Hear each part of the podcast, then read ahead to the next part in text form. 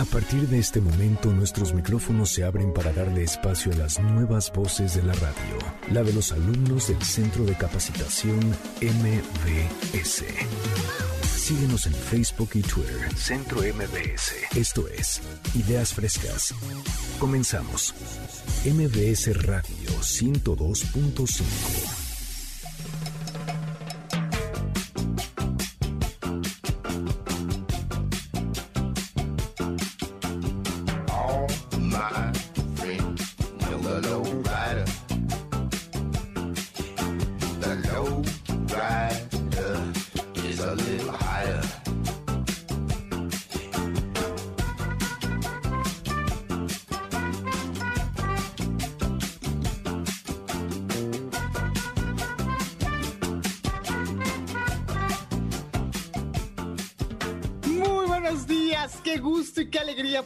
saludar a través de esta frecuencia, el 102.5, en este programa que es de las nuevas voces de la radio, las voces de los alumnos y las alumnas del Centro de Capacitación MBS. Soy Sandra Vázquez y hoy te presento a los alumnos del taller de radio en línea, que por supuesto desde ya les doy la bienvenida. Saludo a mi capitana DJ. Bam, bam, Super Vanessa al aire. Bienvenida, Vane, buenos días. Hola, ¿qué tal? Muy buenos días, Sandy. Pues yo les voy a platicar precisamente de por qué celebramos el día 22 de noviembre. Uy, la música. 22 de noviembre, me encanta Santa Cecilia, la mera, mera patrona de los músicos. Por acá tenemos al mismísimo Fabián Corona. Buenos días, Fabián. Hola, ¿qué tal, Sandra? Hola a todos los chicos y a toda la gente que nos acompaña a través del 102.5 en esta mañanita de sábado. Yo les estaré hablando acerca del el streaming y todas las aplicaciones, así es que quédense con nosotros. Streaming, uy, muy ad hoc con esta pandemia, mi querido Fabián. Y por acá está David Escobar. Arriba los Pumas, ¿no, David? Arriba los Pumas, y claro que sí, yo soy David Escobar. Muy buenos días a todos y les voy a hablar de consecuencias en el fútbol mexicano debido a la pandemia del COVID-19. Quédense, va a estar interesante. Quédense, claro que sí. Mi querida Cucucita, qué gusto verte por acá. Buenos días, ¿qué nos traes para hoy? Hola Sandra, qué gusto. Pues mira, hoy les traigo un super tema. Chicas caras, adolescentes que se prostituyen. Va a ser un tema súper importante y medio complicado. Así que siéntense, disfruten de este programa. Así es, tenemos surtido rico en esta primera hora de ideas frescas. Y bueno, pues ya escuchaste, quédate porque se va a poner no bueno, buenísimo. Comenzamos. El siguiente programa de Ideas Frescas es solo de investigación. No queremos herir susceptibilidades de nuestro amable auditorio. Dato curioso. Santa Cecilia.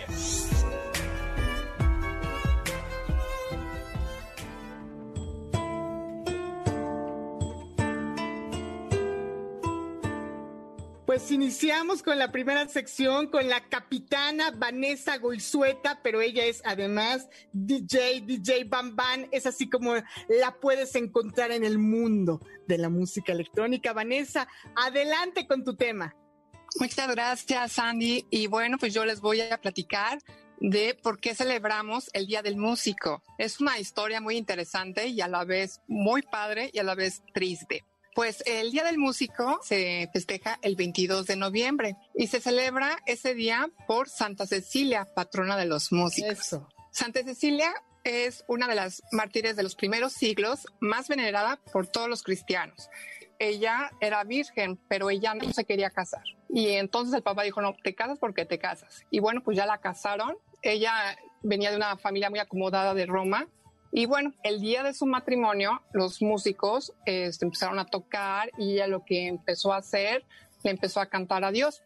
Y bueno, su esposo era pagano y lo conocían como Valeriano. Y bueno, pues ya te imaginarás que cuando llega la hora de la noche, le dice Santa Cecilia, oye Valeriano, mira, yo, este, pues si me tocas, va a venir mi ángel y te va a hacer algo, no me puedes tocar. Entonces dijo Valeriano, bueno, si tú me muestras al ángel, yo respeto tu decisión. Y esta Santa Cecilia le dice, pues bueno, primero tienes que volverte cristiano y si crees en Dios, pues obviamente se te va a aparecer el ángel. Bueno, pues de Valeriano para confirmar lo que estaba diciendo Santa Cecilia. Eh, fue a buscar a un papa y el papa ya lo convirtió en cristiano y días después eh, se les aparece el ángel y el ángel les pone una coronita tanto a él como a ella y los casa espiritualmente. Pero en esa época los cristianos eran súper perseguidos. El hermano Valeriano, como se conmovió y vio todo eso padrísimo, dijo, no, pues yo también me quiero volver cristiano y pues me voy a volver como ustedes. Entonces se enteraron la corte y todo eso y pues los mandó matar a todos, ¿no? Al esposo, al hermano, este, los mataron, pero le dieron la orden a Máximo.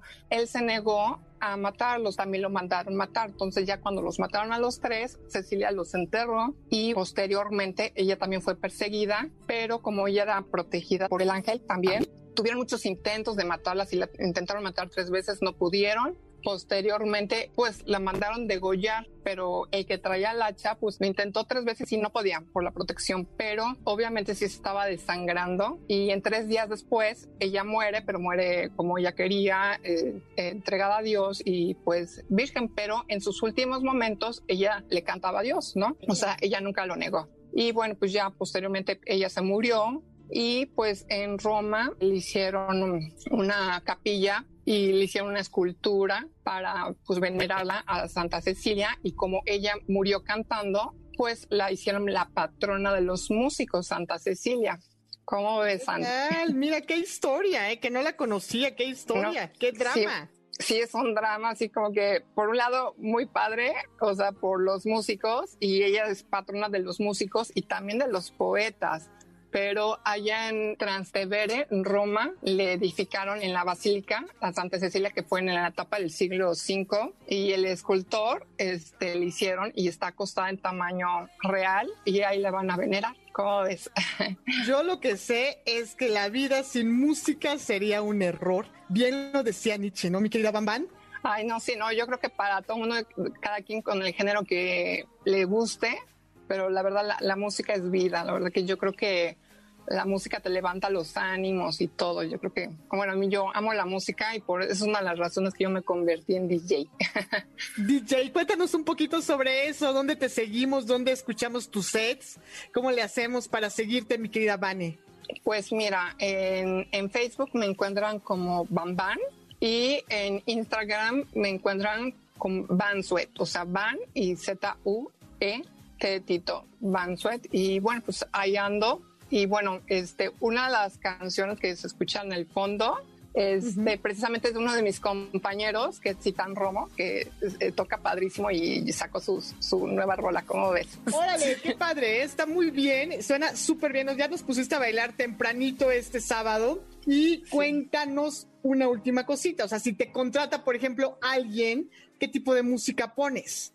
Pues mira, fíjate, yo no estoy peleada con ningún género. Yo sí te mezclo de todo. Eh, yo produzco música electrónica. O sea, a mí lo que me encanta es la música electrónica. Me gusta todo, todo, todo. Pero lo que a mí me gusta producir es la música electrónica. Pero si me dices, no, sabes que yo quiero puro reggaetón, te mezclo puro reggaetón. Si quieres puro romance, puro romance. O sea, la verdad, el DJ, su función del DJ es mezclar la música ya el productor es ya esa parte, ya produces tú la, música que a ti te gusta.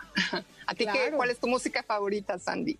Fíjate que muy ad hoc con tu nombre artístico, Bam Bam, que es además el nombre de, pues, de un grupo cubano, ¿no? El puro bailongo, el puro sabor. Lo mío, lo mío, mi querida Vane, es el bailongo aquí entre nos que nadie sepa mi sufrir.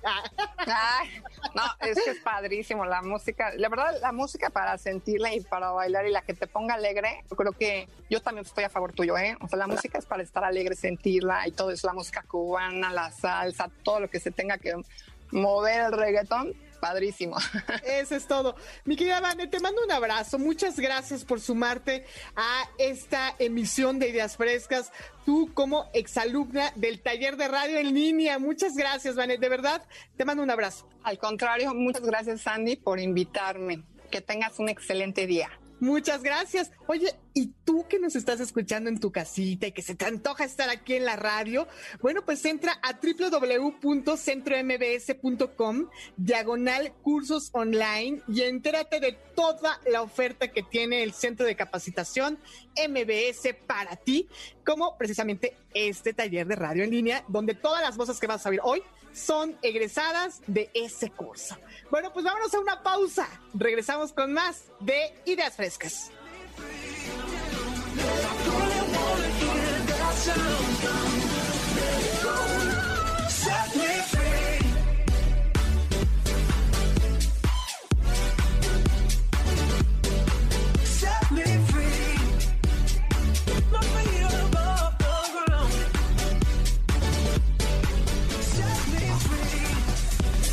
Y aplicaciones en esta nueva era. Continuamos aquí en Ideas Frescas a través del 102.5 MBS Radio. Nos da mucho gusto a través de nuestras redes sociales. Y bueno, pues doy la bienvenida Fabián Corona. Adelante, ¿qué nos tienes preparado para hoy? Pues la verdad, este tengo un tema súper interesante, Sandra.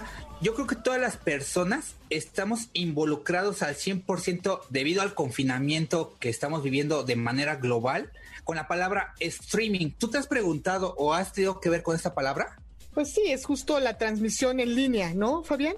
Que Así es. en esta época de pandemia todo el mundo quiere tener a la mano pues un buen contenido vía streaming. Así es, pero fíjate que la palabra streaming en los años noventas surgió como una forma de poder llevar a cabo transmisiones en radio, en video y algunas, este, los famosos pagos por evento. Pero en este 2020, la verdad, ha tenido una relevancia de tal magnitud que desde la educación hasta la industria del entretenimiento, los deportes o la tecnología en todas sus ramas, han tenido que echar mano de esta tecnología y llevar a las plataformas digitales o como conocemos las redes sociales este nuevo sistema que es el streaming. Algunos con mayor producción, algunos con menor producción, pero la verdad digo, ejemplos hay bastos, ¿no? Hace poco simplemente lanzaron completamente en vivo desde la estación este Kennedy allá en Estados Unidos en la Florida la NASA, la primera cápsula de Tesla, ¿no? El SpaceX, por decirte algo, ¿no? También en la industria del entretenimiento, eh, la banda de rock Metallica también hizo un concierto completamente en vivo y la verdad se conectaron miles y millones de seguidores a través de las redes sociales. Pero bueno, también en la industria del teatro, digo, no se quedaron atrás debido a que no pueden abrir las salas para poder ofrecer este, estas obras al público en general o a un público muy, muy reducido, también echaron mano de las redes sociales para que ellos puedan ver y a través de un pago por evento muy simbólico empiezan a llevar a cabo este tipo de obras. ¿Y quién iba a pensar que en esta época también iban a regresar los autocinemas? Yo era un niño cuando todavía mis papás me llevaron a un autocinema que estaba por la colonia Lindavista, pero yo creo que es bonito recordar eso de los autocinemas. Fíjate que a mí no me tocó ir de niña, Fabián, pero sí fui ya más grandecita a ver la Guerra de las Galaxias en el autocinema Coyote de Coyoacán, que además todo el mundo iba disfrazado. Me tomé mis fotos ahí con el guapo de Chewbacca y me la pasé muy bien, la verdad, porque iba con novio nuevo y toda la cosa. Entonces, pues aprovechamos, ¿verdad? A disfrutar la película muy bien. Así es, fíjate qué historia tan interesante y cómo esos recuerdos este, son vívidos hoy en día, ¿no? Y como bien te decía, ¿no? Lo más actual este, hace un par de días se celebraron este, lo, la premiación de los Latin Grammys, y ¿no? Y tú podías ver a J Balvin desde Miami, a Maluma desde Colombia, a Becky G desde Puerto Rico, ¿no? Y la verdad, este fue una entrega majestuosa, estuvieron personalidades de la música importantísimas, y la verdad, yo sí quisiera invitar al público que hoy en día cualquier persona desde un smartphone, una tablet, una computadora o incluso con algunas televisiones que cuenten con el sistema Smart TV, pueden llevar a cabo un streaming y plataformas, pues hay muchas, ¿no? Te podría mencionar este Vimeo o YouTube, que son las más trascendentales. Y la verdad, hoy en día podemos echar mano en todos los ámbitos, como decía hace unos este, instantes, la educación simplemente, ¿no? Hoy, como nuestro sistema educativo aquí en México está echando mano de las plataformas digitales y del streaming para poder seguir llevando la educación a todos los este, niveles académicos en todo México. Así es, ya lo que estamos haciendo ahora es justo esto, educación a distancia. Sin lugar a dudas es muy importante, Fabián, tener las herramientas para poder entrarle, ¿no? A estas tecnologías de la información y la comunicación, sacarles provecho, realmente proponer contenidos de calidad y cada vez más hacerlo colectivo, porque de pronto como que estamos medio individualistas y yo creo que lo positivo de las TICs es que podamos hacer colectivos, que podamos sumar, ¿no? Eh, esto como, como se suele decir, los saberes colectivos. ¿Qué opinas? Así es, este Sandra. Y bien, y eh, este aquí en MBS incluso pueden ustedes este entrar a la plataforma Himalaya, en donde pueden encontrar diversos contenidos en podcast, que también es una forma de llevar streaming. Obviamente ya es retransmitido, incluso yo sé que esta este, emisión la pueden encontrar también por allí. Los invito a que vayan a esa página que es Himalaya. Y la verdad, sí quisiera hacer hincapié en que todos estos programas, o más bien todas estas redes sociales como son Facebook, Twitter, Instagram, YouTube, Twitch, en específico Twitch, ¿no? Que normalmente la ocupan los gamers, aquellos que les gusta todo el mundo de los videojuegos, que a través de una consola también pueden llevar a cabo este tipo de streamings, pero hoy solamente es tomar la tecnología que ellos en años han venido usando para hacer sus este, desafíos en línea. La verdad, hoy cualquier persona como te lo mencioné hace un instante también, puede llevar a cabo un streaming de calidad y obviamente pues creando un contenido que atraiga a toda la audiencia y sobre todo que esta mañana nos están escuchando aquí a través del 102.5. Oye, yo sé que tú ya andas muy activo, ¿verdad? En esos menesteres del streaming. Cuéntanos dónde podemos seguirte, dónde podemos conocer las propuestas de contenido que estás poniendo ahí en el mundo digital para el público. Claro, mira, este, si ustedes quisieran saber más acerca de todo este mundo del streaming, me pueden encontrar en todas las redes sociales como son Facebook, Twitter, Instagram, YouTube como arroba hoy te toca MX, se lo repito nuevamente, arroba hoy te toca MX y si me lo permites, les puedo dar un correo electrónico personal para que todas las dudas, todas las preguntas que tengan me puedan hacer llegar y con mucho gusto se las contesto a la brevedad posible. El correo es Landon Cat con K de kilo, K-A-T, punto medios arroba gmail.com. Nuevamente se los repito, Landon cat.medios.gmail.com y espero que la verdad se metan, se sumerjan a este mundo del streaming, ¿verdad? Una vez que ingresen, de verdad se van a apasionar tanto como yo y verán que esto les va a crear muchas, muchas satisfacciones en un futuro inmediato. Excelente. Pues muchísimas gracias por sumarte, Fabián, esta mañana aquí a Ideas Frescas y por darnos pues toda esta información y por supuesto tus redes sociales te vamos a seguir. Y de una vez, ¿qué te parece si damos las de este programa? En Facebook nos encuentras como Ideas Frescas 102.5, Instagram Ideas Frescas MBS. Twitter, arroba centro MBS. También, como bien decías, en Himalaya y en Spotify. Tenemos el podcast de Ideas Frescas, así que no hay pierde. Queremos saber de ti que nos escuchas y si tú quieres ser parte también de esta experiencia, cómo la están viviendo hoy en día estos alumnos del taller de radio en línea, pues súmate, hombre, vente que te esperamos en centrombs.com diagonal cursos online. Bueno, pues te mando un abrazo fuerte, vámonos a lo que sigue después de la pausa. Bye.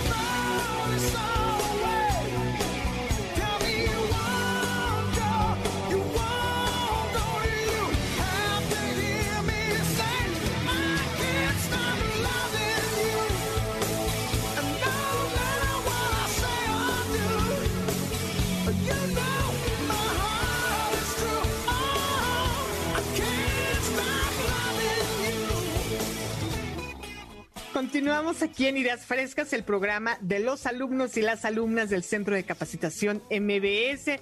Te recuerdo que nos puedes seguir en Instagram como arroba MBS 102.5 y en Twitter como arroba MBS 102-5. Y ahora nos vamos a la sección de deportes con David Escobar. Adelante, David. Deportes en ideas frescas. Fútbol en la nueva normalidad.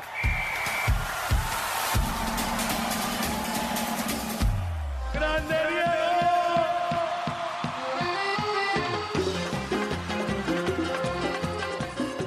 Porque además, mi querido David, estamos de luto, ¿verdad? Se nos adelantó el número 10 del equipo argentino.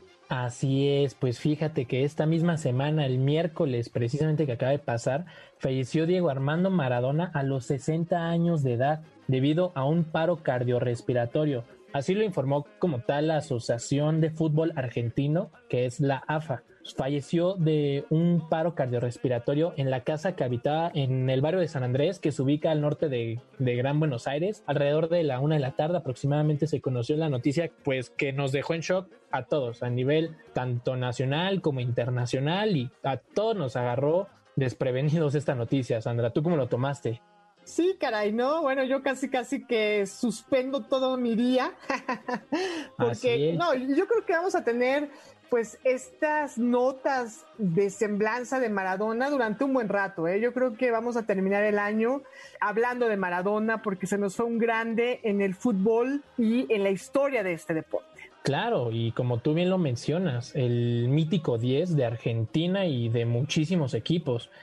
Y fíjate, algo curioso es que precisamente el 11 de noviembre fue operado precisamente porque Diego Armando Maradona, déjate cuento, tuvo un hematoma subdural crónico, que esto es una acumulación de sangre que se da entre el cráneo y el cerebro, que bueno, frecuentemente ocurre luego de sufrir un golpe de cabeza y pues no se sabe de la hemorragia porque el propio cuerpo se encarga de reparar el daño, entonces sí hay que estar más que nada alerta, Sandra, en este tipo de, de detalles. Claro que sí hay que cuidar la salud, mi querido Daniel, pero adelante con lo que nos tienes preparado.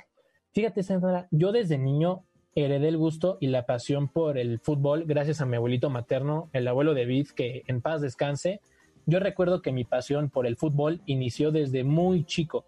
Me encantaba ver los fines de semana el fútbol con mi abuelito, ya que yo vivía con mis abuelos cuando él me explicaba y yo medio trataba de entenderlo. Cuando salía de las clases también de la primaria y me iba con mis amigos de la colonia a jugar en las canchas frente a una iglesia que bueno, creo que a muchos así les nace la pasión por un deporte. Desde que son apenas unos niños, es ahí un punto muy importante de partida para que desde chicos sepamos qué tipo de deporte nos puede llegar a gustar y apasionar. Pero bueno, actualmente ha traído unos cambios enormes, bárbaros, ya que llegó una pandemia que impactó mucho en el fútbol mexicano y no solamente en esta parte, sino al mundo en general. Después de este virus, créeme que ya nada será igual, ya que pues es un virus endémico, el cual llegó para quedarse. Ahora los directivos deberán tomar nuevas medidas de salud y aplicarlas a sus jugadores, hacer pruebas constantemente para detectar posibles contagios entre los jugadores y todo el personal que representa un club futbolístico. Y no solo eso, deberán de ser muy cuidadosos en los estadios. Yo soy de los que apoya la idea de que permanezcan cerrados hasta que el virus esté bajo control. Esta semana, Sandra, te comento que causó mucha polémica en el fútbol mexicano que en el estadio de Jalisco de las Chivas Rayadas del Guadalajara recibió el 15% de público en su estadio para el Clásico Nacional. Aquí ya son temas más allá del fútbol. Muchas personas en redes sociales hicieron sentir su queja por el evento dado y contra las autoridades en Jalisco, pues no estamos para estos, este tipo de trotes, Sandra. Sí, caray, el horno no está para bollos, ¿no? Al contrario, hay que tener pues todas las medidas y tienes toda la razón, yo estoy contigo, cero conglomeraciones, cero. Así es, y bueno, no solamente eso, Sandra, esta pandemia afectó mucho a este torneo de la Liga Mexicana. Es por eso que te comento, se decidió llamarlo el Torneo Guardianes 2020 en honor a todo el personal médico que está haciendo un excelente trabajo por el COVID-19 y en general, pero en este torneo ese ha sido un gran problema. La parte de que muchos jugadores indisciplinados se iban de fiesta por lo tanto contrajeron el virus y no podían jugar dentro de 15 días o hasta más para evitar generar contagios en otros jugadores de otros equipos. Aquí la cuestión es todos debemos cuidarnos mucho. Muchos equipos incluso no contaban con sus jugadores, por lo mismo que estaban contagiados y pues eran bajas tácticas para el equipo en la que no había manera de usar a esos futbolistas. Es por eso que tomaban la opción de debutar a jóvenes canteranos para reemplazar esos puestos. Hubo jóvenes que, déjame decirte Sandra, lo hicieron muy bien e incluso lograron ganarse la confianza de sus directores técnicos para ocupar puestos en el primer equipo. Eso está buenísimo. La verdad es que por algo son las cosas. Y mira, no hay mal que por bien no venga. Mientras unos se van de parranda, pierden su oportunidad, otros están esperando esa oportunidad. Y ahora es cuando, ¿no, David? Así es, así fue como un caso del jugador de los Pumas, Alan Mozo. Se fue de parranda, de indisciplinado el cuate, y pues ni modo, alguien llegó más, con más ganas, con más entusiasmo y pues por indisciplinado pues le están bajando el puesto, pero bueno, esos ya son otro tipo de temas. Y déjame decirte, Sandra, que este torneo lo cerramos de distinta manera. Los primeros cuatro equipos, les explico allá en casita y también te explico, Sandra, son los que entraron con pase directo a la liguilla, los que fueron en primer lugar, que fue el Club León con 40 puntos, 12 partidos ganados, 4 empates y una derrota. En segundo lugar, fueron nuestros universitarios, los Pumas de la UNAM, con 32 puntos, 8 ganados, 8 empates y una sola derrota. En tercer lugar están los Azulcremas del América, con 32 puntos, al igual que UNAM, pero con 9 partidos ganados, 5 empates y 3 derrotas. Y por último, en cuarto lugar están los Cementeros del Cruz Azul, con 29 puntos, 9 partidos ganados, 2 empates y 6 derrotas. Los otros lugares se jugarán por repechaje, es decir, pelear las otras cuatro posiciones para entrar a la liguilla. Del 5 al 12 se disputaron en un encuentro en el que el ganador fue quien obtuvo el boleto de la fiesta grande del fútbol mexicano, quienes fueron los Tigres del Monterrey, la Chivas Rayadas del Guadalajara, el Pachuca y la Franja del Puebla. Son los últimos invitados a la fiesta grande del fútbol mexicano son encuentros bastante interesantes, ya que como dato curioso, Sandra, te comento que los cuatro grandes del fútbol mexicano, que son Pumas, América, Chivas y Cruz Azul, se encuentran en liguilla después de nueve años, que fue en el clausura 2011, en donde los campeones en ese torneo fueron los Pumas de la Universidad Autónoma de México, con un título de los universitarios, así es, donde derrotaron en aquel entonces al Club Morelia. Hay muchos favoritos. Oye, pues es que mira, la sangre azul y oro, discúlpame, David, pero en todos lados brilla, caray. Aunque les cueste a otros aceptarlo. no, por supuesto, arriba los Pumas. Claro, ¿no? Y un saludo allá en casa a todos los aficionados Pumas y no solamente eso, un saludo a todos los aficionados del fútbol mexicano. Y permítame decirte que hay muchos favoritos, muchas cartas sobre la mesa. Hay ocho equipos, un mismo objetivo. Solo uno podrá lograrlo, lo cual es León. Pumas, América, Cruz Azul, Tigres, Chivas, Pachuca y Puebla buscarán coronarse en el intenso torneo Guardianes 2020. Ahí en Cancita, díganos, ¿cuál es su equipo favorito? Para ti, Sandra, ¿cuál es tu equipo favorito para ser campeón? Obvio, obvio. Sangre azul y oro de corazón. Arriba los Pumas. Van a ser campeones. Ya ni le muevan. Así es. Bueno, aquí creo que muchos apoyamos a, los Pumas y está perfecto. Y te comento, la fiesta grande del fútbol mexicano ya está lista para brindar el entretenimiento a los hogares de los aficionados mexicanos. Pues muchísimas gracias por esta información, por esta sección bastante buena, la verdad porque nos pusiste a pensar en diferentes aristas que ha traído consigo la pandemia y que ha influido, ha incidido en el fútbol. Te mando un abrazo fuerte, mi querido David. Cuéntanos dónde te seguimos, dónde podemos saber más del fútbol, que es tu pasión, yo lo sé, y de los deportes. Claro que sí, Sandra. Yo también, de igual manera, muchas gracias nuevamente por este espacio. Te mando un saludo a ti y a todos nuestros radioescuchas. Me pueden encontrar en la página de Facebook El Pumerío y no solamente eso, también me pueden seguir en Instagram con arroba el CLINT 96. Te lo repito. Eso es todo. El CLINT 96. Ahí te seguimos, David. David Escobar y también vamos a seguir al Pumerío, que creo que ya lo sigo ahí en Facebook. Perfecto. Claro, todo lo que tenga que ver con los Pumas, mis Pumas queridos, claro que lo voy a seguir Sin lugar Muchísimas gracias, Sandra. Gracias a ti, David. Y bueno, pues vámonos a una pausa. Tú que nos estás escuchando, como bien decía David, a ver, ¿quién va a ganar? Que saquen aquí ya las quinielas, ¿no? ¿O qué? Claro. Bueno, pues nos damos una pausa y regresamos con más de los alumnos y las alumnas del Centro de Capacitación MBS. No te vayas. Cucucita cuenta cuentos y el libro de hoy, Chicas Caras.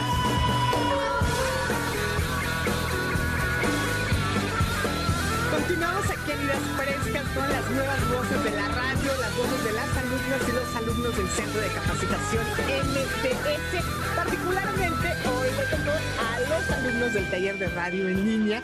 Y bueno, pues me da mucho gusto saludar a Cucucita Cuentacuentos, pero antes de presentártela, Fíjate que en la emisión pasada de Ideas Frescas se habló sobre el origen del 25 de noviembre, que como tú sabes es el día para eliminar la violencia de género. Es un día en donde pues hay muchas iniciativas donde se visibilizan las diferentes violencias que viven las mujeres y donde se habla de las convenciones como instrumentos jurídicos para poder legislar, para poder informar, para poder tratar estas violencias. Y bueno, esto fue la semana pasada. Esta semana, mi querida Cucucita, que ahora sí te saludo con mucho gusto. ¿Cómo estás? Bienvenida. Yo Hola, Sandra, ¿cómo estás? Muy bien, Cucucita, muy contenta de saludarte. Yo sé que nos traes un tema como para mm, seguir hablando, porque precisamente esta semana fue 25 de noviembre y bueno, tú estás dedicada al trabajo con niños, con niñas, y sé que siempre te interesa su bienestar, ¿verdad? Nada de violencias contra los niños y las niñas, al contrario, abrazos, apapachos, comprensión, amor, juegos y cuentos, Cucucita. Adelante. Claro que sí, pues mira, el día de hoy quiero compartirles a, toda la audiencia un libro que acabo de leer, se llama Chicas Caras, Adolescentes que se prostituyen, escrito por Teresa Ferrari. Y bueno, este libro me llamó mucho la atención porque habla acerca de cómo las mujeres pueden ser enroladas en la vida de la prostitución siendo unas niñas, siendo adolescentes, siendo unas jóvenes, ahora sí, muy jóvenes, en la cual pues no pidieron eh, esa vida y por circunstancias eh, a lo mejor ajenas a ellas, llegaron a esta práctica, ¿no? Em, me preocupa mucho porque, fíjate, en este libro nos habla de una chica Martina que a través de el, del juego de, pues, te doy un beso, pero me das dinero, y se empieza a enrolar a este, a este mundo. Otra chica que ella es por necesidad económica de ayudar a sus padres, busca trabajo y pues lo que le dan en, casa con mucho sacrificio y eh, lo que gana en el trabajo no le es suficiente y pues entre los anuncios del periódico encuentra que pues es una manera de obtener dinero y es como ella se va pues enrolando en este medio de la prostitución.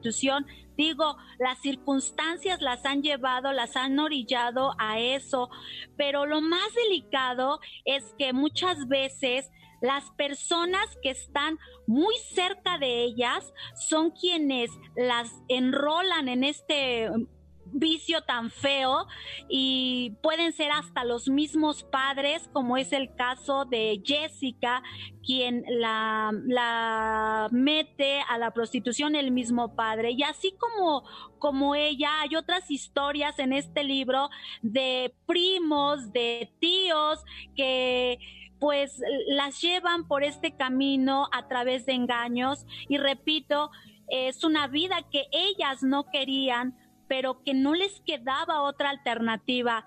Y quiero eh, que pongan mucha atención, papás, mamás, que si sus hijos les dicen algo relacionado, una pista, nunca se cierren los ojos, siempre estén atentos, indaguen, escúchenlos, porque a veces no les creen, como la historia de otra chica aquí que le dijo a, a su mamá que, que su tío la estaba eh, forzando a hacer ciertas cosas y la mamá no le escuchó, no le creyó y pues eh, desafortunadamente por no tener los oídos prestos, esta chica pues cae y se dedicó pues igual a la vida de la prostitución. Es un tema muy delicado. Yo invito a que lean este libro. La verdad es que está muy bueno precisamente para que nos informemos, para que podamos tener una visión, un panorama y eh, estemos muy pendientes de lo que está pasando con las niñas en una edad adolescente. ¿Cómo ves, Sandra? Pues me encanta, Cucucita. Muchas gracias por traer este tema a la mesa. Desafortunadamente, mientras exista una persona que pague, ¿verdad? Por este tipo de mm, servicios, vamos a llamar sexuales, pues es un círculo vicioso. Se convierte aquello en un círculo vicioso que no tiene fin. Pero qué bueno que hablas de la familia, de las relaciones fortalecidas con base en el amor, en la escucha, en la conversación. Y eso seguramente hará tomar una decisión correcta a estas jovencitas, a estas niñas que se enfrenten pues ante estas tentaciones, vamos a ponerle esa palabra. Y fíjate que yo recientemente conocí un texto gratuito que editó la Cámara de Diputados que se llama A mí no me va a pasar. Cómo entender la trata de personas desde sus historias. Son historias reales llevadas a este libro por periodistas que se documentaron y que llevaron el tema precisamente a la Cámara de Diputados para que pudieran tener información y hacerse políticas públicas de cuidado hacia los menores, hacia las menores de edad. Entonces también lo recomiendo y sé que por aquí Fabián, que nos está levantando la mano, quiere participar con un ejemplo también sobre este tema. Fabián, adelante. Sí, este, Sandra, este, Cucucita, este, gracias por el espacio y pues bien, este, tomando también como referencia este tema, eh, bueno, estaba recordando una canción de un, este, intérprete hondureño, se llama Dici Reto, así lo pueden buscar en redes sociales. El tema se llama La prostituta. Él narra la historia de una señorita que desgraciadamente y desafortunadamente por la necesidad y por la pobreza que en distintos países de Centroamérica pues prevalece, pues obviamente ella no vio otra manera de llevar el sustento a su hogar, sino dedicándose a la prostitución. Pero un día ella, esta persona, narra la canción o narra el intérprete que estaba tan desesperada y tan necesitada de que alguien le dijera, te amo, se fue a refugiar a una iglesia. Y la respuesta que encontró fue que la comunidad de esta, de esta iglesia, pues la señala completamente, nada más por el simple hecho de verla cómo iba vestida. La verdad, yo creo que este podemos invitar a todo el auditorio a que tomemos conciencia, ¿no? No primeramente por cómo ver o cómo se dirigen a veces las personas, como decía Cucucita, eh, estar alertas, ¿no? A todos los, los indicativos que nos puedan llamar la atención para poder prevenir esto, porque yo creo que unidos podemos hacer más, Sandra. ¿O cómo ves tú? Claro que sí, Fabián. Y fíjate que estaba ya precisamente hojeando este libro que les comenté, a mí no me va a pasar. Y hay un apartado que se llama Prostitución ajena u otras formas de explotación sexual. Porque acuérdense que no es más que una nueva cara de explotación esto de la prostitución. Entonces habrá que invitar a especialistas en el tema. ¿Qué les parece, Cucucita, Fabián, público querido? Para que nos abunden en información, porque la información es poder y eso nos va a permitir, como bien dices Fabián, prevenir prevenir sobre todo en niñas, en jovencitas, en adolescentes, Cucucita, que son parte de tu público, yo sé, que te siguen, te aman, te adoran. Cuéntanos dónde podemos seguirte, Cucucita, queremos escucharte. Claro que sí, mira, me pueden encontrar en mi página de Facebook como Cucucita Cuentacuentos, en YouTube como Cucucita Cuentacuentos. Y bueno, para terminar, quisiera invitarlos a que el amor familiar, la unión familiar es la que va a ser la diferencia en cada uno de los hogares, escuchar a nuestras hijas, escuchar a las mujeres y como mujeres eh, hermanarnos, abrazarnos y pues no quedarnos calladas y podemos apoyarlas a través de una denuncia. Muchas gracias, Cucucita. Tienes razón, porque finalmente es un delito, acuérdense. El abuso sexual está tipificado. Y te recuerdo también que hay una frase que muchas mujeres hemos usado con respecto a lo que dices de escuchar a las niñas, a las jóvenes, a las compañeras de trabajo, a las primas, hermanas, madres. Yo sí te creo. Yo sí te creo y te acompaño a denunciar y estoy contigo porque bueno, desafortunadamente los índices de violencia contra las mujeres y las niñas están a la alza en el continente y en el mundo entero. Y bueno, pues les recuerdo al público que esto es en el marco del 25N, que es el día en el cual se lucha en contra de la violencia hacia mujeres y niñas. Te abrazo, Cucucita. Vámonos a una pausa. Regresamos en breve con la segunda hora de Ideas Frescas. Gracias, Cucucita. Gracias, Fabián Corona. Muchas gracias a DJ Bambán, nuestra capitana. Gracias también a David Escobar, quienes formaron parte de esta primera hora aquí en Ideas Frescas. Soy Sandra Vázquez. No te vayas. Regresamos.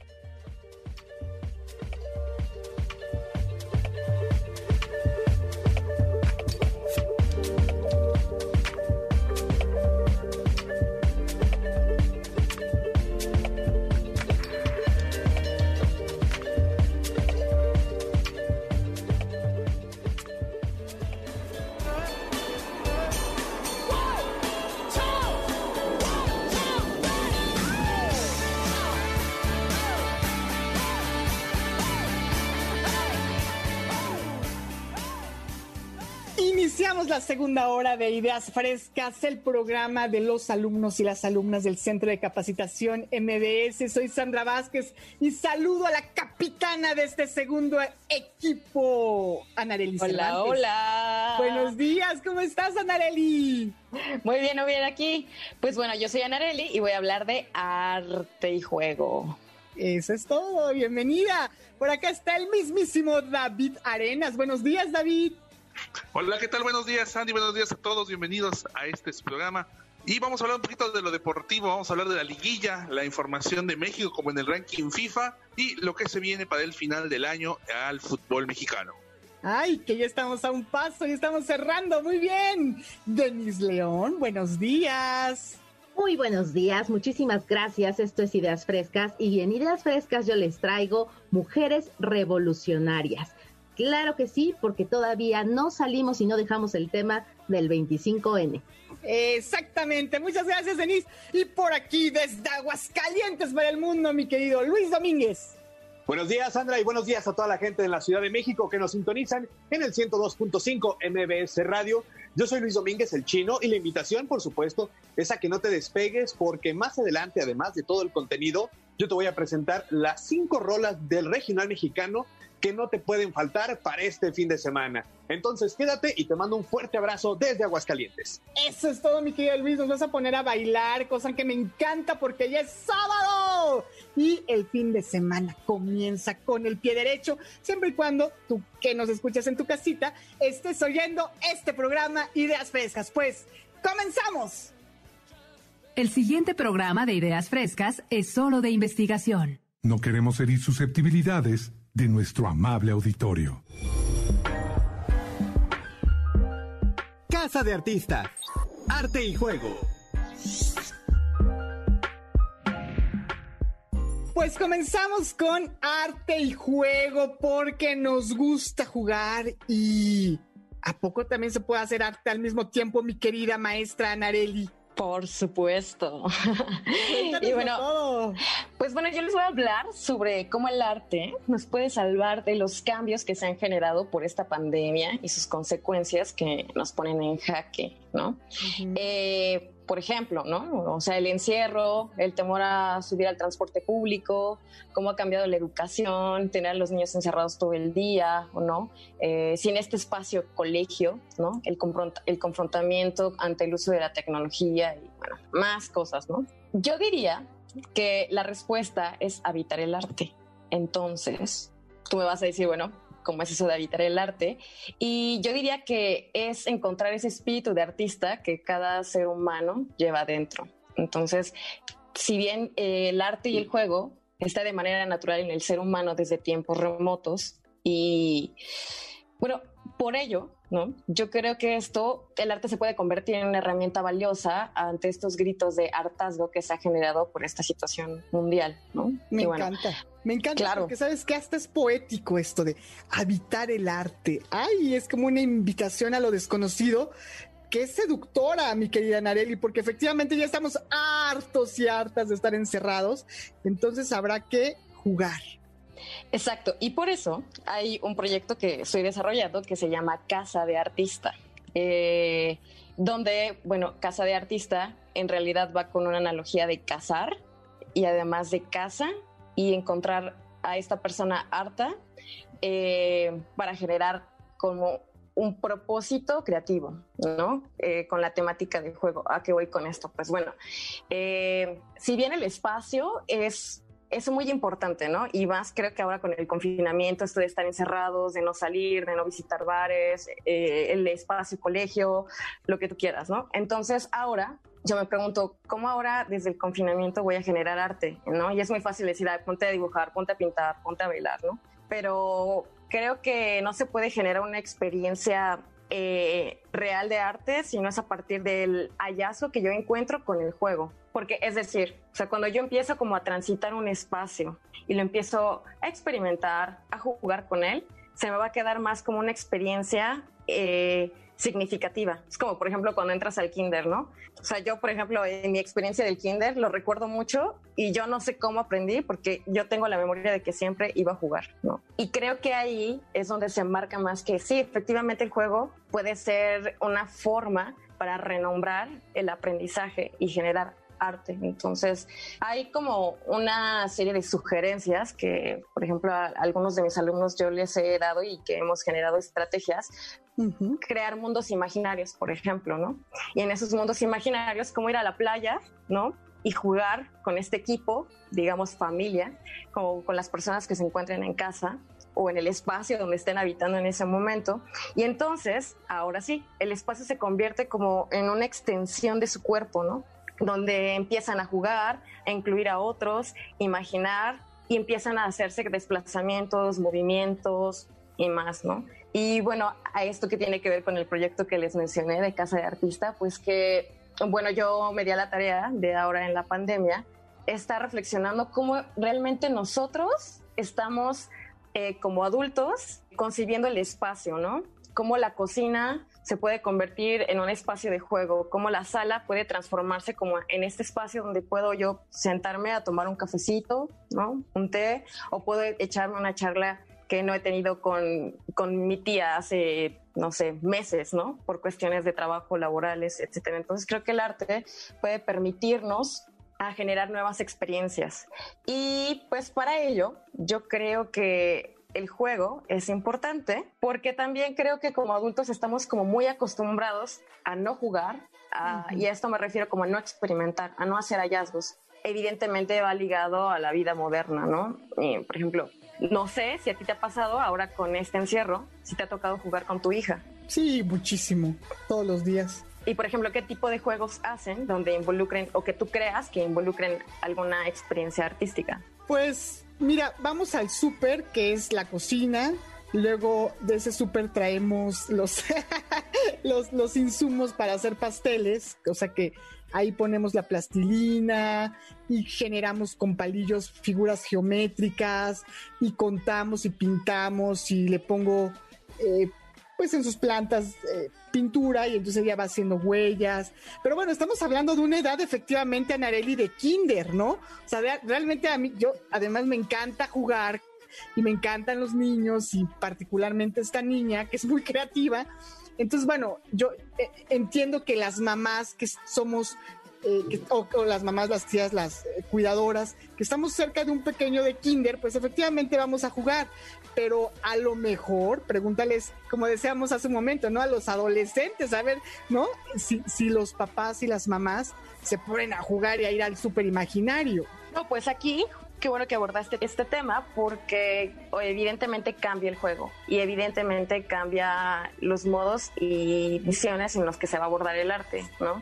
Evidentemente no vamos a imaginar que vamos al súper, pero, ¿sabes? Yo he hecho varios ejercicios con mis alumnos que justo son de secundaria y que ha funcionado pero que también ha generado algo muy extraño, ¿no? Como que los papás ahora se están haciendo más presentes en la vida de sus hijos, ¿no? Pero también no todo al mismo tiempo cuesta trabajo como el ser adulto habitar como estos espacios creativos. Eh, y yo ahora, o sea, me doy cuenta que he visto varios ejercicios que se han elaborado donde ya hay una integración, pero creo que también es esto como el mensaje, invitar al adulto, yo adulto, cómo me adapto y cómo empiezo a generar este punto creativo de jugar con el adolescente, con el niño, para que todos queden involucrados. Eh, pareciera como broma, o como que, ay, no, ¿cómo crees? Pero la verdad es que yo lo he hecho, o sea, también a veces con mis sobrinos, y a veces al inicio me sentía como muy, digamos, falsa, ¿no? O como que no era a lo mío el juego, pero después se termina siendo una experiencia significativa y lo disfruto, ¿no? Entonces el tiempo se me va de volada y creo que el arte puede ser justo esa forma para ir sacando como estas cosas de hartazgo, como ante todo esto que está sucediendo, alguna forma de comunicar, ¿no?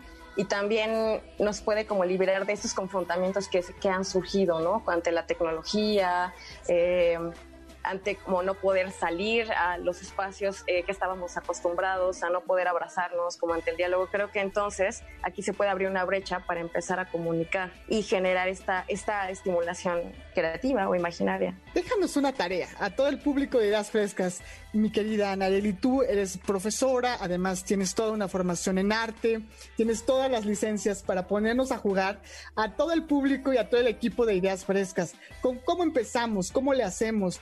Nos ponemos descalzos, nos dice por aquí el productor, salimos al patio, imaginamos que es la selva. ¿Por dónde empiezo? Déjanos una tarea. Sí, yo hice eso. O sea, imaginé un día, creé una historia de cómo me siento en la cuarentena o cómo me sentía en la cuarentena, ¿no? Porque ahora ya se transformó.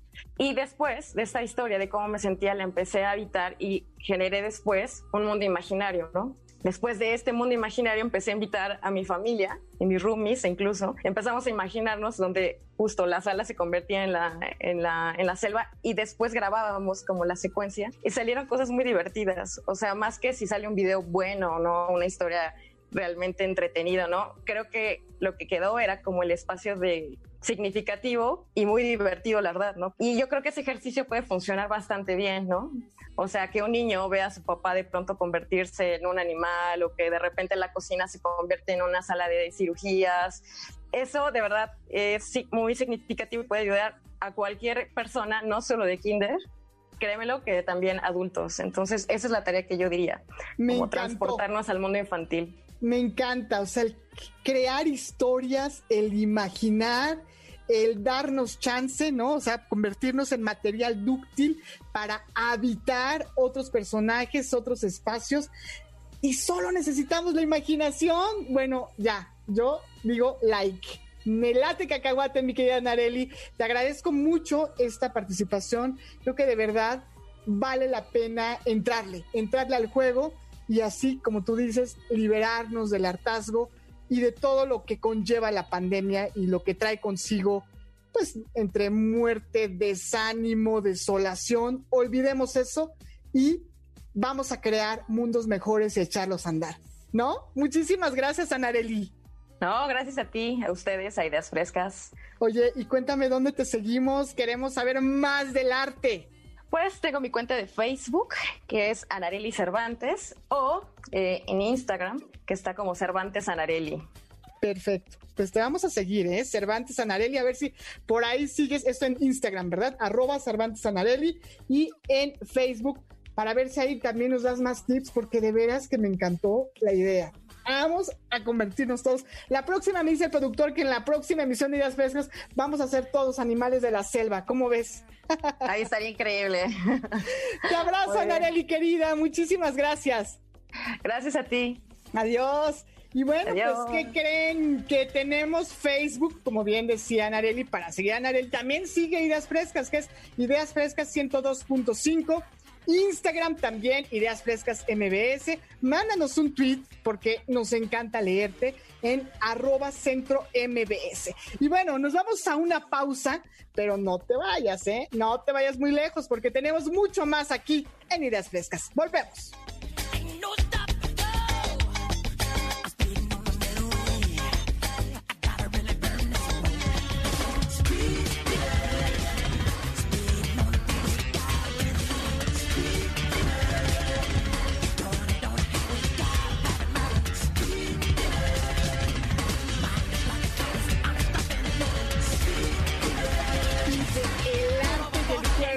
Directito a los deportes con el buen David Arenas, mi querido David. Buenos días, bienvenido. Estos son los deportes en Ideas Frescas. Hola, ¿qué tal? Muy buenos días. Pues hemos llegado al momento cumbre de este programa de Días Frescas, la sección deportiva y tenemos bastante información ya que estamos en cierre de año, mi querida Sandy. ¿Qué te parece si comenzamos? ¿Has oído hablar tú de lo que es el ranking de la FIFA? Sí, he oído, claro que sí. Pues fíjate que tenemos una noticia muy importante para el fútbol mexicano. Te voy a contar un poquito de la historia, cómo está la situación y después te explico el por qué hay tanta incertidumbre por esta clasificación con la que se cierra este 2020. Pues resulta que debido a la pandemia, pues muchas actividades como el fútbol sufrieron grandes cambios, entre ellas pues el fútbol internacional. Y este año había grandes competiciones como era la Eurocopa, eh, partidos de finales de la Conca Champions League y bueno, se suspendieron algunas actividades y fue hasta el mes de septiembre cuando algunos equipos internacionales empezaron a tener actividad. México no fue la excepción, tuvo grandes partidos con excelentes sinodales en su gira por Europa arrancó en el mes de septiembre contra Guatemala, después estuvo jugando contra Holanda, vino después Angola y cerró el año con la furia asiática que es Corea del Sur y Japón, de los cuales todos los partidos fueron victorias, solamente un empate ante Angola. Pues todo esto trajo consigo que México, después de casi 10 años de no estar en el top 10 del ranking FIFA, ahora ocupa el noveno lugar. Y te cuento esto, ¿por qué? Porque ha generado gran incertidumbre en el fútbol sudamericano. Resulta que mucha gente sudamericana, entre ellos pues la gente de Chile, la gente de Colombia, ha estado en desacuerdo con esta calificación de ranking FIFA por la situación geográfica. Desafortunadamente o afortunadamente, eh, estamos en una zona geográfica pues muy accesible para la selección mexicana y esto contrajo que pues subiera del puesto 11 en el que estaba en el mes de octubre al famosísimo top 10. Te voy a decir rápidamente quiénes se encuentran en el top 10 para el cierre de año de esta ranking FIFA. Pues tenemos en primer lugar a Bélgica, viene Francia en segundo, tercero es Brasil, Inglaterra cuarto, Portugal quinto, España sexto, Argentina séptimo lugar, Uruguay octavo, noveno México y finalmente cierra el top 10 la selección azul, o sea, la selección italiana. Así que pues esto ha traído gran incertidumbre. Esperemos que México siga demostrando la capacidad futbolista que tiene con esta nueva generación, este cambio, cambio generacional que tuvo, pues debe tener una gran auge en todo lo que se viene para el fútbol. Se van a retomar el próximo año, si la pandemia lo permite, pues se retomará la semifinal de la CONCACAF Champions League contra Costa Rica y la Copa de Oro en su versión 2021. Así que pues bueno, esta es parte importante de, la información con la que cerramos el año, que va a tener como consecuencia este ranking FIFA, que si sigue la posición de los primeros puestos para el 2021, México podría volver a repetir ser cabeza de serie para el Mundial de Qatar 2022, cosa que no pasaba desde el Mundial de Sudáfrica, cuando fue cabeza de serie en el Mundial. Así que bueno, pues son grandes expectativas que se tienen para este nueva generación del fútbol mexicano. ¿Qué te parece? Ah, pues está muy interesante todo lo que nos estás contando, mi querido David. Se va a poner bueno el fin de año, ¿no? Claro que sí. Y pues también ya se nos viene la parte final del Guardianes 2020. Estamos ya en plena liguilla. Están ahorita llevándose a cabo los cuartos de final. Tuvimos el día miércoles, el día de jueves, los partidazos de ida. Y el día de hoy, sábado, por cierto, reanudamos por la tarde. Se vienen los de regreso. Iniciará León contra Puebla en el No Camp y cerraremos con el Superclásico, pero ahora en el Azteca. Y para el día de mañana domingo estaremos en el de vuelta en el Cruz Azul Tigres desde el Azteca y cerraremos en Ciudad Universitaria con el Pumas Pachuca. Así que pues bueno, esta es la agenda de los cuartos de final. Y pues hablando de, la Liga MX de este Guardianes 2020, pues ha dado mucho auge, mucha situación a cuestión de que los cuatro grandes se encuentran en la liguilla después de mucho tiempo Resumen por ahí los Pumas que fueron campeones cuando los cuatro grandes estuvieron, pero también recordar que cuando las Chivas vinieron de un repechaje fueron campeones en esa ocasión en el 2009 contra Toluca, así que pues interesante, interesante esta liguilla, a ver qué va a pasar. Las estadísticas indican que pues León, que fue el mejor en el torneo, está como candidato óptimo para obtener el título del Guardianes 2020, pero recordemos que el fútbol es muy cambiante y no tiene palabras, ¿no? Así que, pues muchísima suerte a los ocho equipos. El día de hoy se definen los primeros dos semifinalistas y el día de mañana conoceremos a los otros dos semifinalistas. De acuerdo a tu perspectiva y sin apasionamiento, Sandy, ¿quién para campeón de este Guardianes 2020? No, pues obvio Pumas, querido, ya lo dije y lo seguiré diciendo. ¿El tuyo quién es el bueno? A ver, cuéntanos. Obviamente las poderosísimas Chivas, vamos, vamos por la 13 para empatar al acérrimo rival. Vamos a ver en la mesa, vamos a hacer la quiniela, ¿qué te parece Sandy? Organizamos la quiniela para este Guardianes 2020. ¿Quién para campeón? Órale, me late cacahuate para que el público se sume. Claro que sí. Y que nos diga qué onda en las redes sociales, a ver quién va a ser el campeón de esta liguilla, ¿no? Sí, efectivamente tenemos un gran expectativa para esta liguilla, como te mencionaba, se romperá la malaria de más de 20 años del Cruz Azul, seguirá Tigres con la hegemonía o los grandes equipos, los cuatro grandes volverán a tomar protagonismo en el fútbol mexicano. Así que pues vamos a ver cómo nos va, pero pues prácticamente todo indica que las Chivas van a ser campeonas. Vamos a despachar el día de hoy, a darle el tiro de gracia a las aguilitas y nos veremos ya en semifinales a ver qué Oye, nos depara. Dice aquí el buen Arthur, nuestro productor, que él va también por Chivas. Como debe de ser, nuestro productor sabe de fútbol. Excelente. No, pues ya está pactado. Sí, te comento que la final está pactada para el 12, 12 de diciembre estará en expectativa jugándose la final de vuelta de nuestro torneo nacional en este Guardianes 2020, un torneo muy, muy especial y muy diferente a los que hemos vivido anteriormente. Y pues ahí no termina la cuestión futbolera. Déjame contarte que una vez terminando la final, nos vamos a lo que es la reanudación de la Conca Champions, la Copa de Campeones de CONCACAF, la Champions League Región 4, como le dicen. Pero bueno, yo considero que va a ser un buen agarrón entre equipos de la MLS y equipos de la Liga MX. Recordar únicamente que esta etapa de cuartos de final se detuvo por el inicio de la pandemia y había ya marcadores de algunos juegos que ya habían celebradose y otros que todavía no se celebran. Pero bueno, se va a empezar de cero. Déjame contarte la mecánica de este esta culminación de la Conca Champions 2020 que al campeón le dará el boleto al Mundial de Clubes que se realizará en Qatar. Así que esperemos que la hegemonía del fútbol mexicano siga en este gran torneo porque pues siempre ha sido México el representante de esta área, pero realmente considero que esta versión va a estar muy difícil por la situación ya que se jugará sin gente, no será partido de ida y vuelta y pues se tendrá solamente un búnker que será Estados Unidos. Así como se jugó la NBA, el básquetbol, así como se jugó la Serie Mundial y los playoffs de la Liga de Béisbol, así va a ser también la Conca Champions. Vamos a recordar los duelos que se están pactados para estos cuartos de final. Los Ángeles FC estarán jugando contra el Cruz Azul, Atlanta, el equipo de Atlanta estará jugando contra el América, Tigres de Nuevo León estarán contra New York FC y los otros cuartos de final está el equipo de Olimpia contra Montreal. Así que tres representantes mexicanos en esta fase de cuartos de final de la Conca Champions, así que tenemos que ver quién será el campeón y quién nos va a representar. Esperemos que le vaya bien a los equipos mexicanos. Así que pues bueno, esta es la información que tenemos. Y pues cerramos nuestra sección pues recordando desafortunadamente el día miércoles amanecimos con la triste noticia de la pérdida del gran astro del, Pelusa, como le decían allá en su Argentina, el gran Diego Armando Maradona, que desafortunadamente el día miércoles partió de este mundo terrenal a reunirse con los grandes futbolistas allá en el Olimpo.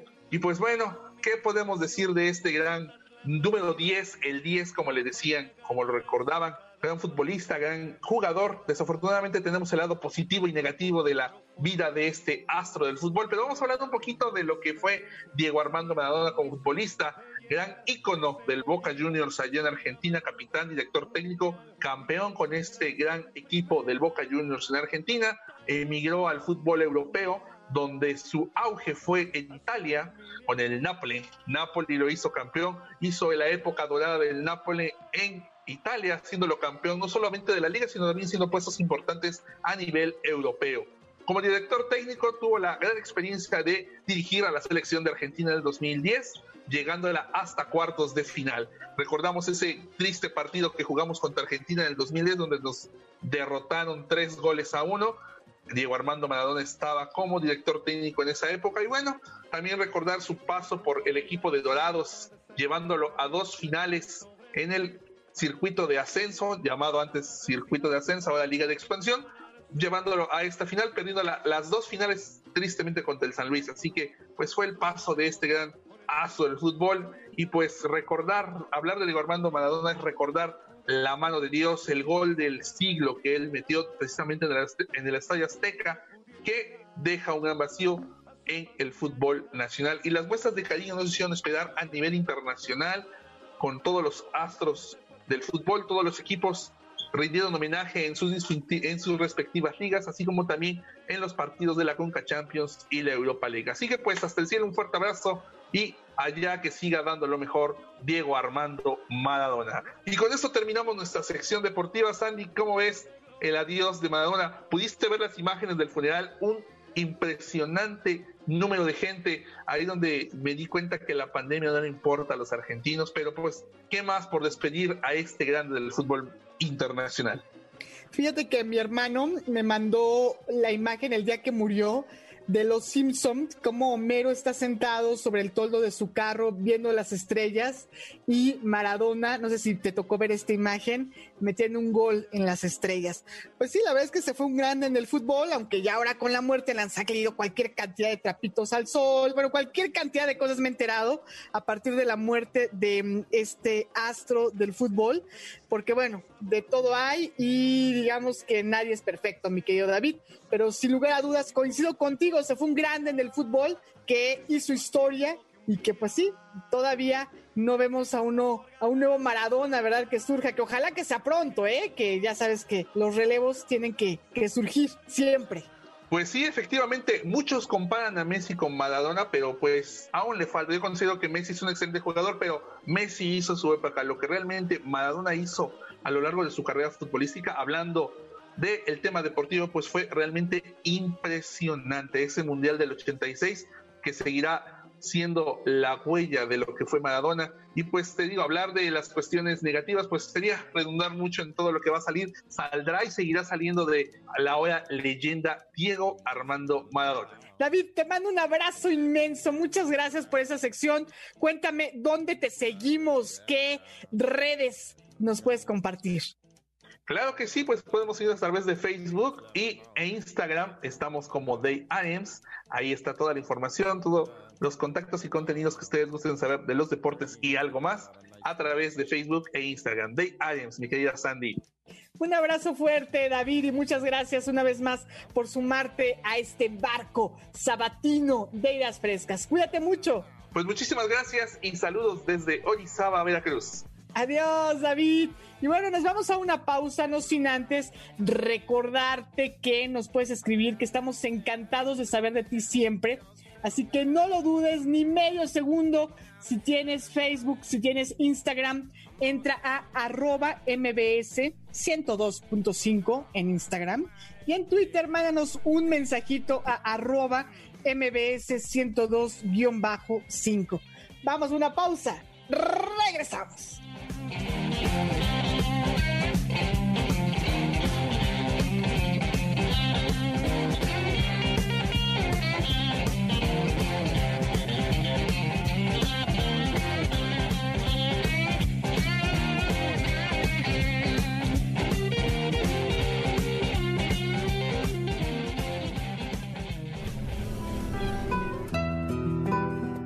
Mujeres Revolucionarias con Marieta. Continuamos en esta segunda hora de Ideas Frescas. Muchas gracias por tu escucha, por tu sintonía, gracias por ser parte de esta historia y por supuesto de estas nuevas voces de la radio. Y me da mucho gusto saludar a Denise León, quien viene con la bellísima Marieta. Mi querida Denise, bienvenida, buenos días. Muy buenos días, muchísimas gracias por la presentación. Pues tal como lo dices, el día de hoy traigo a Marieta. Pues me va a venir acompañando y me va a venir aquí a decir al oído si estoy diciendo las cosas correctamente, porque ahora yo soy la portavoz del mensaje de Marieta. Buenísimo. Cuéntanos, ¿de qué nos vas a hablar? Ya decías hace un momento, ¿no? Que de mujeres revolucionarias, porque justo Fíjate que el viernes, ¿verdad? Fue el mero 20 y pues seguimos con este espíritu revolucionario. Así es, Sandra. Y fíjate que es muy interesante porque las mujeres revolucionarias han pasado como si fueran inexistentes en la historia de México. Cuando íbamos a la escuela, seguramente los que nos están escuchando ahora a través de la radio recordarán que teníamos nuestros libros de texto y nos hablaban de Pancho Villa, de Emiliano Zapata, la historia de Madero y bueno, un sinfín de personajes de la revolución masculinos y también nos ponían a bailar estos bailables tradicionales a, modo del 20 de noviembre, ¿no? De, dependiendo la fecha que cayera.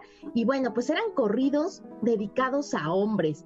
Pero fíjate que yo tengo un proyecto justamente con Marieta que se llama Aquellas y las otras.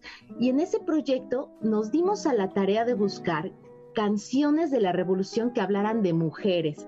Y pues esta búsqueda se ha ido tornando cada vez más exhaustiva hasta el punto de llegar a este momento en el que encontramos personajes que no son para nada conocidos y que fueron personajes emblemáticos en la época de la Revolución Mexicana.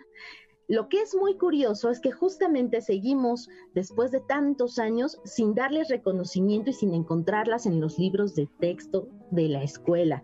Entonces, el día de hoy, justamente, quiero platicarles la historia de, una, de algunas mujeres, no de, todas, porque además es muy difícil, créanme, muy, muy difícil encontrarlas, pero les quiero hablar de mujeres que ya seguramente muchos de ustedes conocen. Les voy a hablar primero de la Valentina. Seguramente has escuchado esa canción o has escuchado del personaje, Sandra. Bueno, la canción, ¿eh? La canción es la que ya últimas fechas la salsa, pero esa no vale, ¿verdad, Denise? Ahora ya la relacionamos hasta con la salsa. No, no, no. Valentina es un personaje que se me figura mucho a este personaje de Disney, Mulan, mm. porque es un personaje que de alguna manera tuvo que transformarse físicamente, tomar la vestimenta de un hombre y ponerse de soldado para poder ir a luchar como revolucionaria. Y este personaje cuentan las leyendas y todas las historias que era una mujer muy bella, que, ella, que era sumamente femenina y muy hermosa, pero cuando se vestía sí realmente parecía hombre y además peleaba y le ganaba a muchísimos hombres, o sea que era buenaza peleando. Y la Valentina, pues es uno de estos personajes a los que le, les compusieron su canción. Se la compuso alguien que estaba enamorado de ella. Y bueno, pues es una historia ahí de, de amor, ¿no? El, siguiente personaje es la Adelita, esta canción famosísima que creo que hasta está en versión rock. Eh, la conocemos todos, hemos escuchado de estos personajes o de este personaje y de ahí se, derivaron las famosas Adelitas de la Revolución.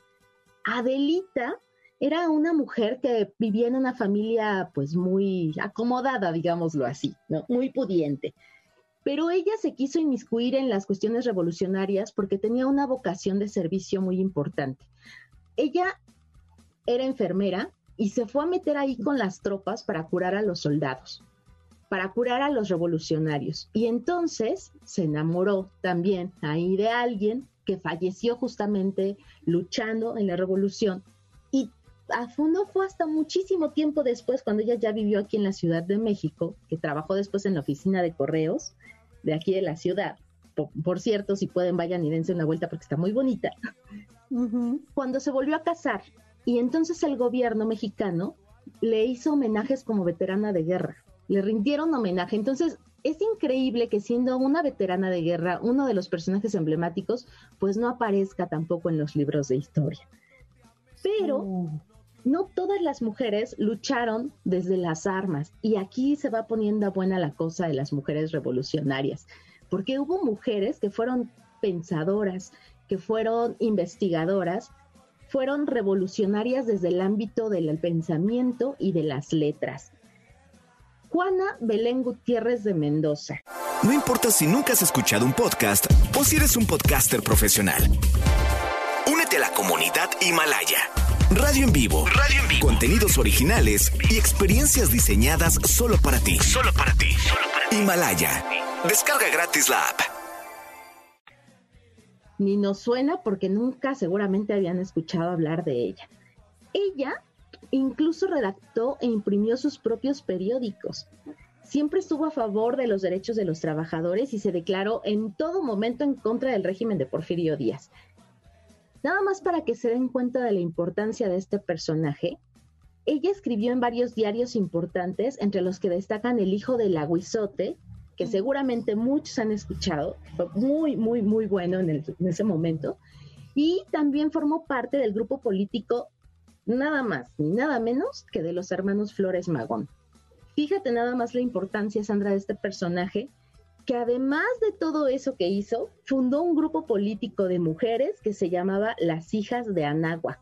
Es considerada una de las pioneras del feminismo en México. Entonces, a mí siempre me ha dado curiosidad ¿cómo podemos nosotros decir que ahora las mujeres estamos luchando? No, no es una lucha de hoy, ha sido una lucha de mucho tiempo por reivindicar no solo los derechos de las mujeres, sino también por los derechos laborales y por esta cuestión que tenemos las mujeres de empatía, de siempre estar tratando de luchar por los derechos humanos, ¿no crees?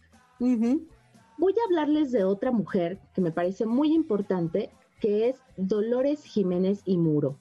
Bueno, ella fue coronela, imagínense nada más. Ella comenzó como maestra y bueno, pues ya saben que muchas de las mujeres que se dedican a la docencia a través de esta bonita, digamos, arte, de este bonito trabajo, pues ellos, ellas han realizado cierto activismo. Ella fue demasiado radical, muy, muy radical al grado de ser considerada anarquista.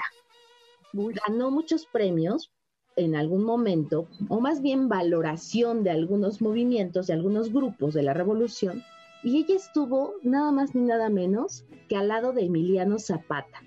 Fíjense nada más, Emiliano Zapata la invitó para que ella pudiera dar sus propuestas acerca de la reforma y para que se pudiera reunir con Morelos para hacer crecer sus ideas. Es decir, estuvo siempre del lado de Emiliano Zapata, pues de alguna manera aportando con sus ideas para las reformas que se hicieron en la revolución. Bueno, ella no murió de ninguna de estas maneras este, truculentas, pero al igual que el personaje de Dolores Jiménez, de alguna manera estuvieron siempre siendo perseguidas, ellas fueron prisioneras políticas muchas veces, hasta en seis ocasiones las apresaron. Y bueno, pues por ahí vamos hablando entonces de estos personajes que han sido emblemáticos, que no conocemos porque pues no nos han enseñado mucho de estos personajes. Y voy a cerrar con uno que es casi un chisme. ¿Alguna vez te han dicho o les han dicho, parece que comieron gallo? Sí, claro, cuando estás enojada, ¿no? Así es. Bueno, pues hay un personaje que es súper polémico que se hacía llamar Juana Gallo. Juana Gallo, eh, realmente su nombre original era Ángela Ramos Aguilar. Y hay dos historias, el lado A y el lado B. El lado A es que le llamaban Juana Gallo porque cuando era muy niña descalabró a uno de sus compañeritos en la escuela por andarla molestando. Y la otra historia cuenta que sí, en efecto, tenía un carácter bastante fuerte y era muy traviesa y que el padre con el que ella estudiaba, pues le decía, oye, Ángela, estate quieta, Ángela, estate quieta, y pues Ángela nomás no se estaba quieta, y entonces le dijo, a ver tú, Juana Gallo, estate en paz, y que Juana se lo dijo por Juana de Arco y Gallo, pues porque era muy, pero muy peleonera. Ándale. Este personaje, algunos hacían referencia de que había estado en la toma de Zacatecas y que había jugado un papel importante. Sin embargo, en una biografía que hicieron de este personaje, se cuenta que ella se escapó de su casa muy corta edad y que le gustaba andar tomando y que le gustaba andar de cantina en cantina. Vendía tacos de canasta y se codeaba con los más altos coroneles, con los que tenían el rango mayor y pues por eso siempre andaba metida, digamos que en el ámbito revolucionario, pero no necesariamente peleando, sino pues ahí echando algunos traguitos, bebidas espirituosas y pues de alguna manera enterándose, ¿no? De las cosas que sucedían alrededor de la revolución. Es un mito, una leyenda, un personaje emblemático y a mí lo que más me parece interesante rescatar es que tiene su propia canción que se llama Juana Gallo. ¿Qué tal? Y que la vamos a escuchar, ¿no, Denise?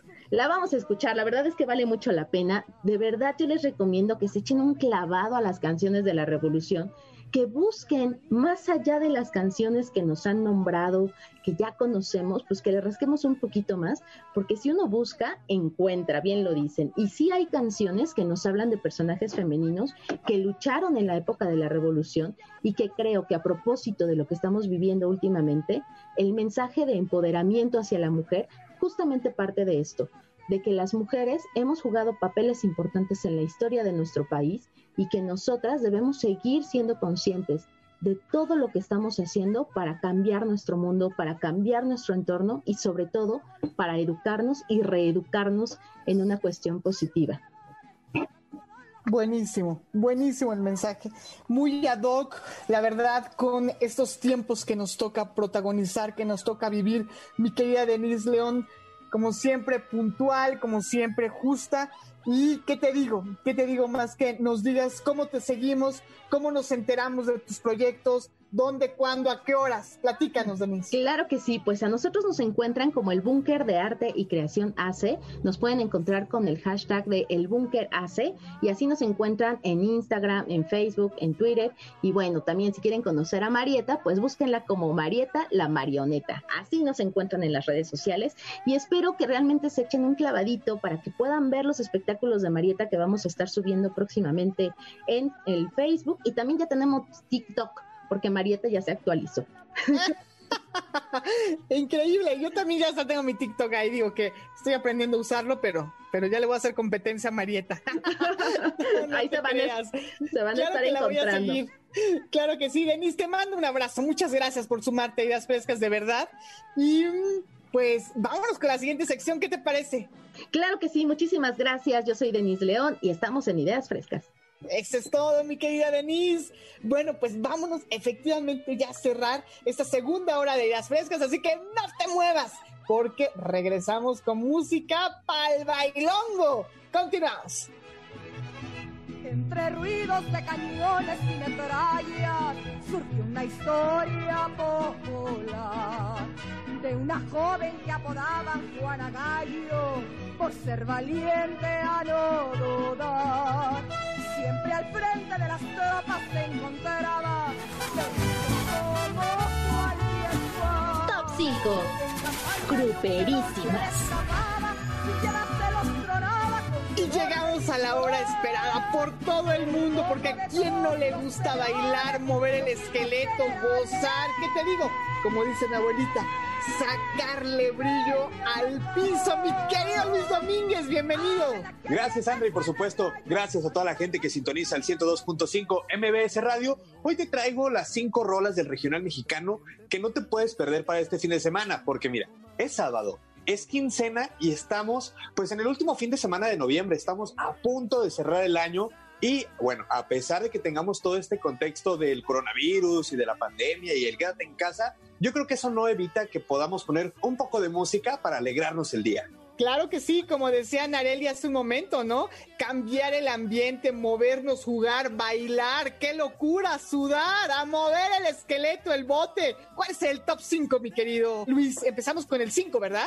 Empezamos con el 5, mi querida Sandra. En el número 5 tenemos Decepciones, esta canción de Alejandro Fernández y Calibre 50, que fue escrita por Edén Muñoz y se estrenó el pasado 22 de agosto en las redes sociales de Alejandro Fernández y ha logrado una súper buena aceptación, ya que actualmente tiene más de 11 millones de reproducciones en las plataformas digitales. Entonces, pues yo creo que nos damos cuenta de que el resultado pues es bastante llamativo. Cada vez es más común ver este tipo de colaboraciones y al no ser que opinas lo contrario, Sandra, la verdad es que yo en lo personal espero que vengan muchas más rolas que nos hagan cantar a todo pulmón. Sí, caray, ¿qué te parece si la escuchamos? Vamos a escucharla a través de los micrófonos de MBS Radio. Decepciones, ellos son Alejandro Fernández y Calibre 50. ¡Súbele, mi Mario!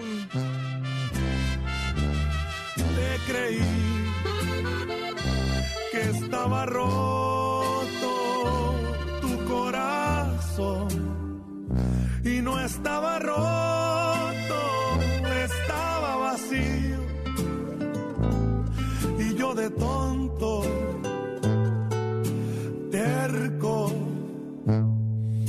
Quería completarlo con el mío. Y en el número 4 llega Valentín Elizalde, esta es la rola de Vete Ya. Y justamente hace unos días se cumplieron 14 años del fallecimiento del Gallo de Oro y vale la pena recordarlo con este éxito que todos hemos cantado en alguna fiesta ya entrada la noche. De hecho, hay unos videos en internet de un usuario de TikTok que se hizo viral porque aparece cantando varios éxitos de Valentín Elizalde, pero ¿qué creen? En coreano. Creo que todos coincidimos que el Gallo de Oro se nos fue muy joven y de una manera muy trágica pero como legado nos deja su música, que no solamente se ha quedado por años, sino que también ya sobrepasó la barrera del idioma. Oye, Sandra, ¿te imaginabas alguna vez escuchar canciones de Valentín Elizalde, quizá en inglés, pero en coreano? Jamás, mi querido Luis, jamás. Pero va a estar bueno eso. Lo voy a buscar, fíjate, lo voy a buscar y vamos a platicar de esto próximamente. Así póngale en, en, internet las canciones de Valentín Elizalde en coreano, pero por lo pronto, a través de estos micrófonos, se las dejamos en español. Esto es Valentín Elizalde con la canción de Vete Ya. Ande. Mejor terminar como amigos que ser como enemigos, esperando atacar. Vete si no sientes que mi boca te provoca sensaciones cuando ronda por tus labios. Vete si tu cuerpo no se excita cuando en forma de caricias te recorro con mis manos. Nada justifica en esta vida. Y ahí estuvo el gallo de oro en cuarto lugar. Y ahora vamos a descubrir quién ocupa en este top 5, en este top 5, el tercer lugar. Luis Domínguez, adelante. En el tercer lugar, mi querida Sandra, tenemos al grupo Sonido Satanás con la canción de Santa Tere. Este grupo es originario de Guadalajara, Jalisco, y la rola de Santa Tere le hace honor a uno de los barrios más emblemáticos de la ciudad y es justamente donde nace esta agrupación en el 2011, pero no sería hasta dos años después, en el 2013, que empieza a cobrar fuerza. De hecho, en 2015, ellos hacen una gira en Europa que los llevó a realizar conciertos en España, en Alemania, en Suecia, y la verdad es que la canción de Santa Tere nos presenta una cumbia que pone de buenas a cualquiera. Entonces, si amaneciste de malas en este sábado, yo no sé por qué la gente amanece de malas en sábado, súbele si vas en la micro, si estás en la oficina, en la casa, súbele que esta canción te va a poner a bailar. Buenísimo, pues vámonos con Sonido Satanás.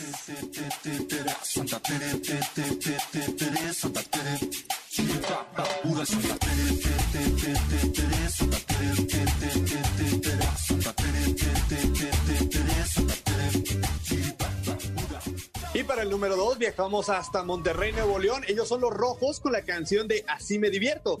Este grupo está conformado por los hermanos Antonio, Ángel y Alexis Ruiz. Desde hace unos años han traído una revolución al género norteño con su estilo tan llamativo que dista mucho de lo tradicional. Una de las innovaciones que han presentado en la música es la creación de un instrumento que llaman el bajo bass. Entonces, con este instrumento logran unir el bajo y el bajo sexto para darle ese toque diferencial a su música y a la agrupación. Otra de las cosas que los hacen diferentes es que dejan totalmente de lado el usar el sombrero o la típica camisa de cuadros para tener un estilo que rompe con los estereotipos. Ponte de buenas y escucha a los rojos a través de MBS Radio 102.5. ¡Súbele! Con el norteño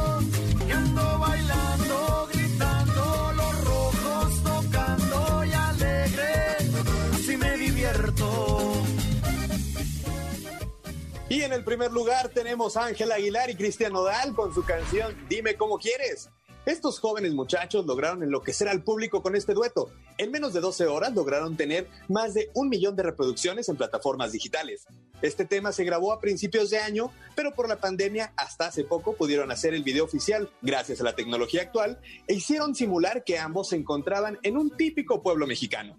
A las pocas horas de lanzamiento ya se veían buenos memes en las redes sociales que hizo que la canción fuera mucho más popular. Este es uno de los éxitos que nos regala el 2020 y seguramente todos esperamos que vengan más colaboraciones de estos dos artistas mexicanos. Llega la música a MBS Radio, ellos son Ángel Aguilar y Cristian Nodal con la canción Dime cómo quieres. Oye, con que no se nos ponga celosa Belina, ¿verdad, mi querido Luis? Con mucho cuidado que tenga mi Cristian Nodal porque en una de esas se nos pone difícil la situación. pues vámonos con el primer lugar. Y si te llevo serenata. Como quiero te va a correr mi papá. Ay, dime cómo quieres que te quiera. Este vato se hace a tu manera. Bien, pues ya llegamos al final de esta emisión de Ideas Frescas. Luis Domínguez, gracias por sumarte a esta segunda hora de Ideas Frescas. Cuéntanos dónde te seguimos. Muchas gracias a ti, Sandra, y a todo el equipo de MBS Radio. A mí me encuentran en Instagram y en Twitter como Chino en Acción. Ahí los espero, ahí nos seguimos en las redes sociales. Claro que sí. Luis Domínguez, gracias, gracias Denise León, David Arenas, Anareli Cervantes, quienes participaron en esta segunda hora. Gracias a nuestro superproductor y postproductor Arturo Chávez. Un saludo y un abrazo a todos los inques, al equipo allá en Mariano Escobedo 532, especialmente a mi querido Mario Ontiveros. Abrazos hasta allá. Quédate porque, ¿qué crees? A continuación, en esta frecuencia, tenemos a Eduardo Jiménez en Que Ruede la Rueda. Soy Sandra Vázquez, te mando un abrazo fuerte. Y bueno, pues a mí me encuentras en el Facebook Sandra Vázquez Locutora y en el Instagram arroba Sandruic. Hasta la próxima. ¿Qué más quieres que te diga? Si a ti no te quieren mis amigas, yo un poquito menos mi familia, ¿qué van a pensar si un día nos miran? Ay, ay, ay, yo no soy tan malo como dicen por ahí.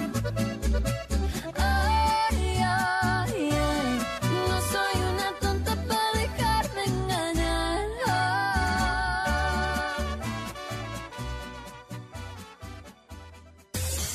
Por hoy concluimos con nuestras ideas frescas. Los alumnos del Centro de Capacitación MBS los esperan con mucho más el próximo sábado en punto de las 7 de la mañana. MBS Radio 102.5